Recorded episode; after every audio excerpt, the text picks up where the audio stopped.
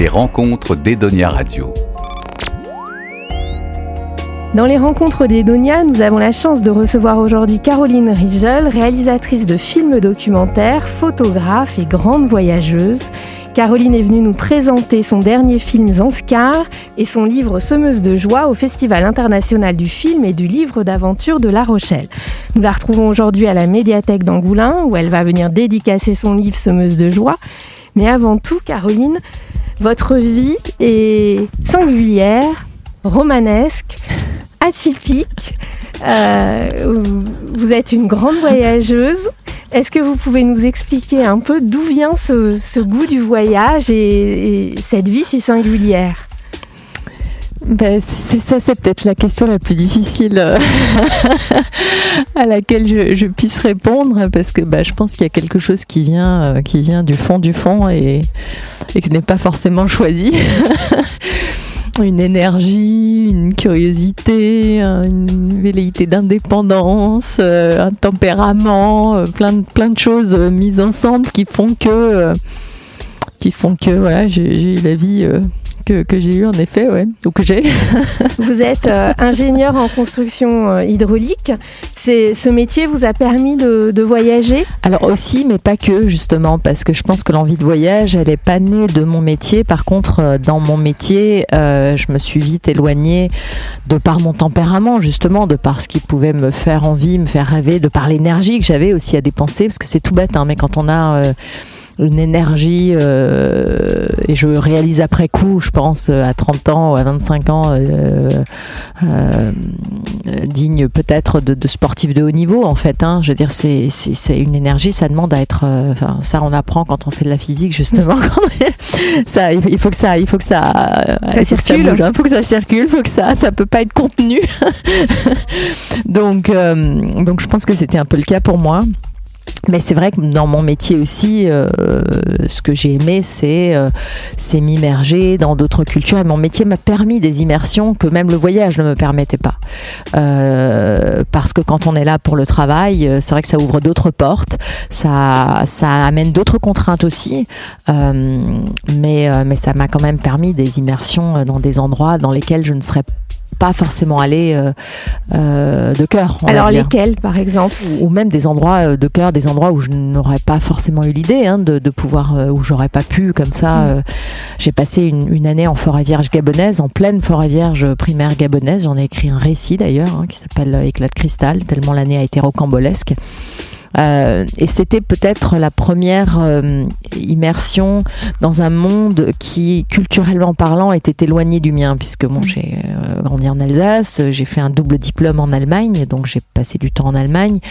donc déjà là, l'apprentissage d'une autre langue, mmh. l'immersion a été, été lancé, mais j'ai passé une année aux États-Unis parce que j'ai un oncle qui est marié à une américaine et voilà, j'ai profité de toutes ces de toutes ces ouvertures pour euh, satisfaire sans doute cette envie d'ailleurs, mais quand même le, le, le, vrai choc culturel a commencé euh, au Gabon. Après j'ai passé euh, une année au Pakistan, une année en Équateur, une année au, en Ouganda. Euh, Donc là toujours pour le pour le travail. Hein. Ouais ouais, ça ce sont les expériences professionnelles de, de longue durée. Ouais. Et alors après le premier voyage, euh, on peut dire quoi, voyage initiatique? Alors bah, là c'est venu euh, très tôt aussi en fait et euh, alors je vais je vais passer les petits mais le, ah, juste par curiosité, qu'est-ce que vous vous appelez petit voyage?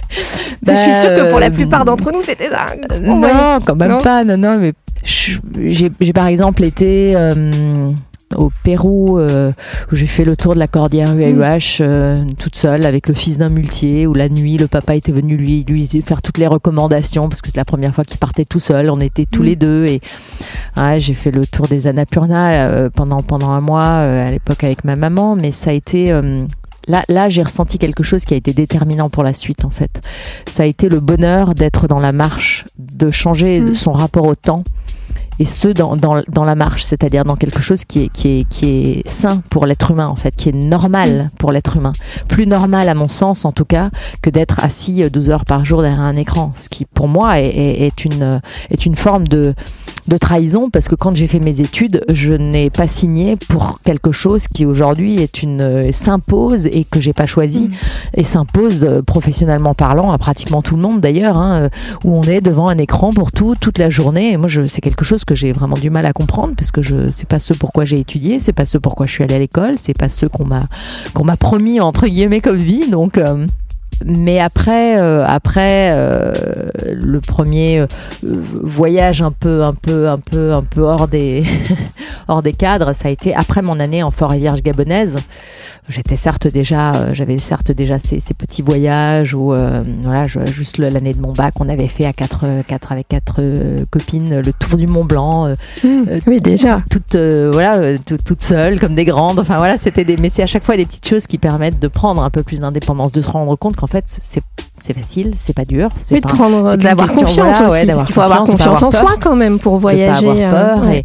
et, et quand euh, après mon année en forêt vierge gabonaise qui a été marquante hein, euh, je, je, je me sentais absolument pas capable de prendre l'avion et de rentrer comme ça c'était il y avait je, je sentais déjà la puissance du choc en fait Mm. quelque part et j'ai dit euh, bah écoutez là je, je prends des congés là je rentre par la par voie terrestre. Et en fait, je suis rentrée du Gabon jusqu'en France par voie terrestre et ça a été quelque part une préparation à mon long périple initiatique que j'ai fait à 30 ans, où là, j'ai traversé pendant deux ans l'Asie euh, et j'ai concentré tous mes rêves du lac Baïkal jusqu'au golfe du Bengale au fil de l'eau euh, euh, et j'ai vraiment concentré tous mes rêves dans ce dans ce long périple qui a été le voyage initiatique concernant. Qu'est-ce qui vous a tiré en Asie? Qu'est-ce qui a fait que votre choix s'est porté sur l'Asie?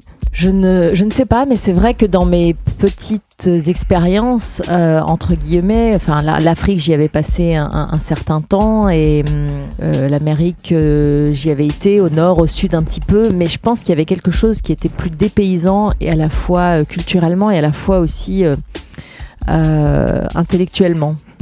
Euh, spirituellement, sans que mon voyage ait été à volonté spirituelle, je pense que c'était quand même déjà quelque part un petit peu là.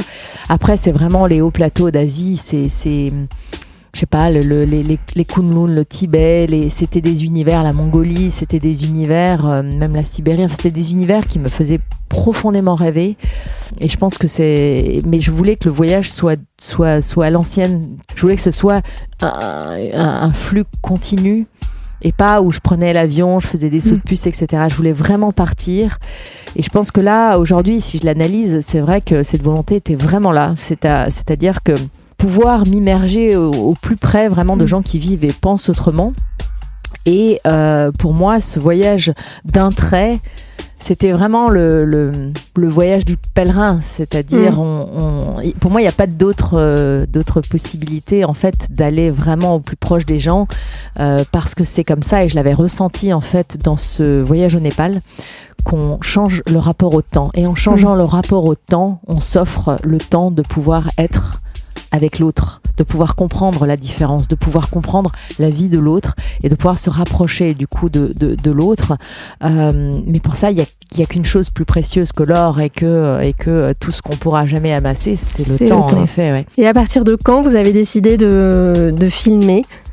De garder une trace de, de ce voyage alors que alors pas du tout sur ce à voyage là partager. Ben, en- fait, sur ce voyage-là, sur mon voyage initiatique, je suis vraiment allée au plus simple. C'est-à-dire, le plus simple, c'était le papier et le Mm. stylo.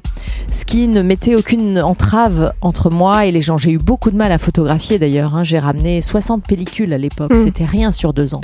Et c'était vraiment quand je me sentais à l'aise de faire une Mm. photo et qu'elle elle s'offrait à elle-même, à, à moi, à, à moi en fait, d'elle-même quelque part.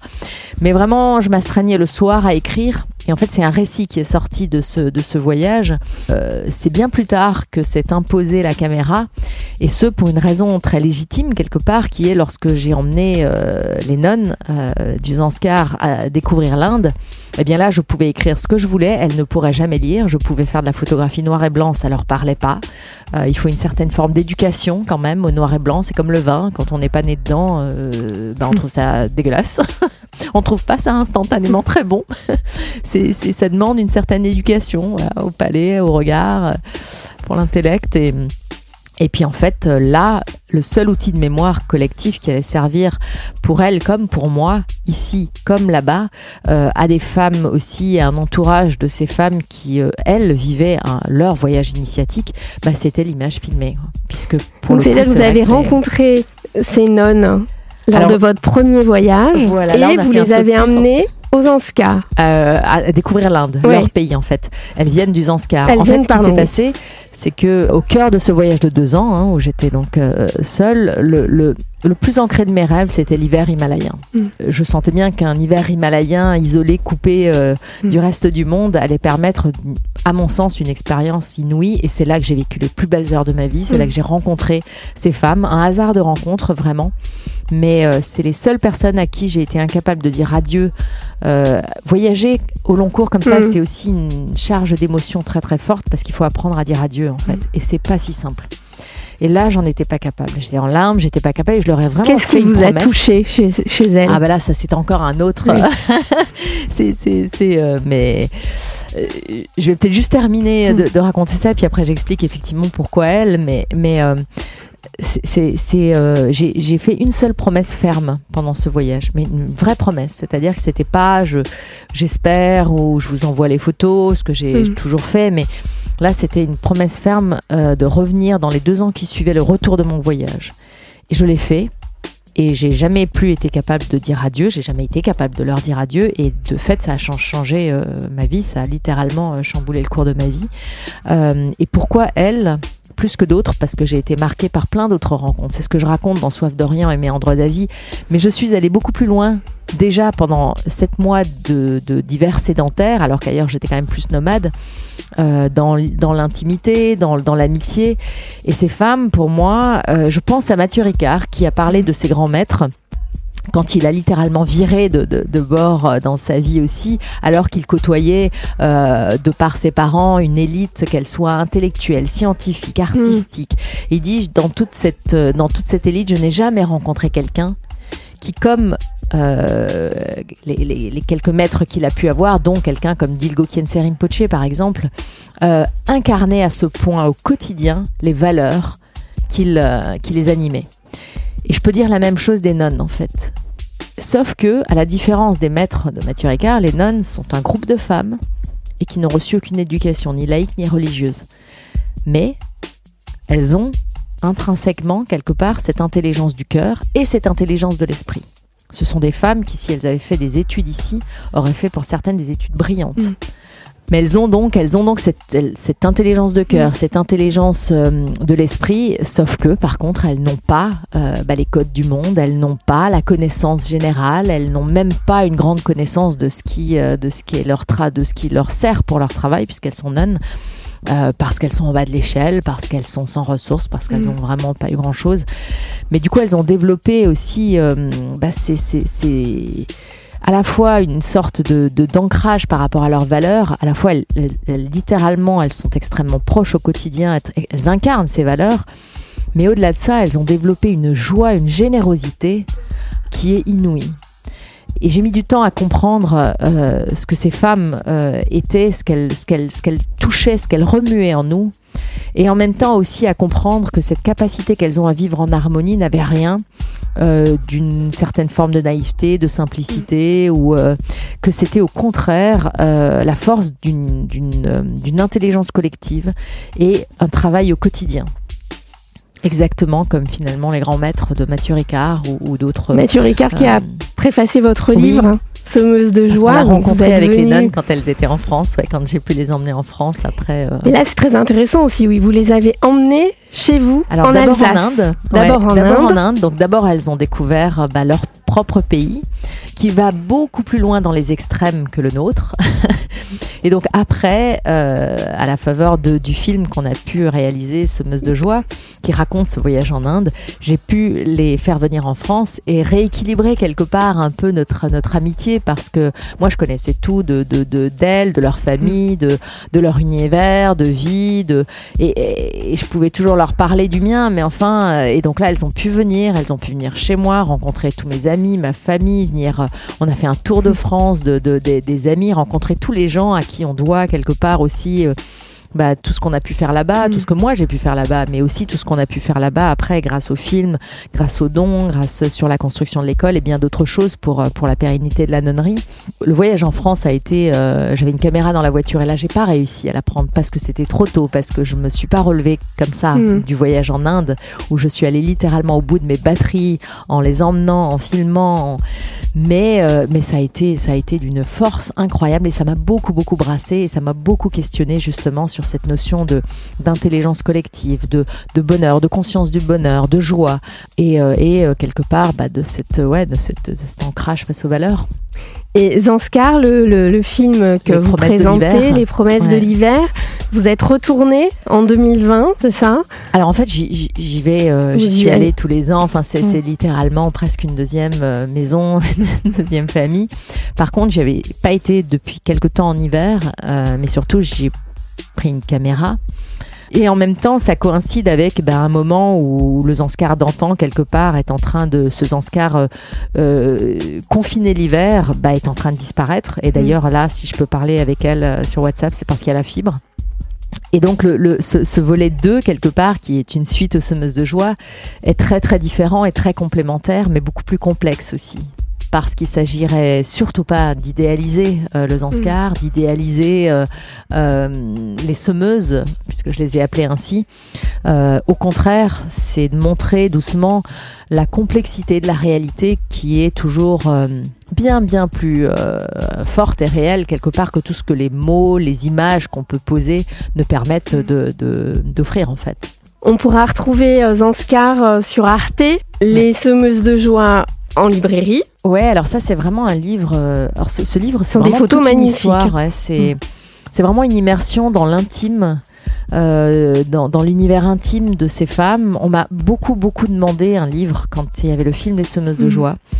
Et en fait, j'avais pas le temps de le faire. C'est là où, quand je dis que mm. voilà, je, je pouvais pas, je peux pas optimiser euh, entre guillemets les, les, films, les mm. livres, tout c'est impossible pour moi puisque je mène, comme dit, euh, plusieurs choses de, de front et j'ai pas pu faire ça. Et je sentais bien que les gens avaient, avaient cette envie d'avoir quelque chose qui soit un objet en fait, mm. quelque chose qui se touche, qui se, qui se regarde autrement que sur l'écran justement. Oui, puis c'est un projet qui a du sens. Et c'est ça en fait, c'est ça, c'est-à-dire que c'est un projet qui a l'image de ce qu'elles mm. sont, c'est un projet qui me permet, quand je mets un livre entre les mains de quelqu'un, d'amener toute une histoire. Et toute une histoire qui, jusqu'au bout de chacune de ces pages, euh, s'écrit avec beaucoup de sens, avec beaucoup de générosité, avec euh, beaucoup de respect aussi, et avec beaucoup de joie, beaucoup d'efforts aussi. Bah, Caroline Rigel, merci pour cet entretien. On peut euh, découvrir sur vous sur votre site internet carolinerigel.org. Merci beaucoup. Edonia Radio. Radio.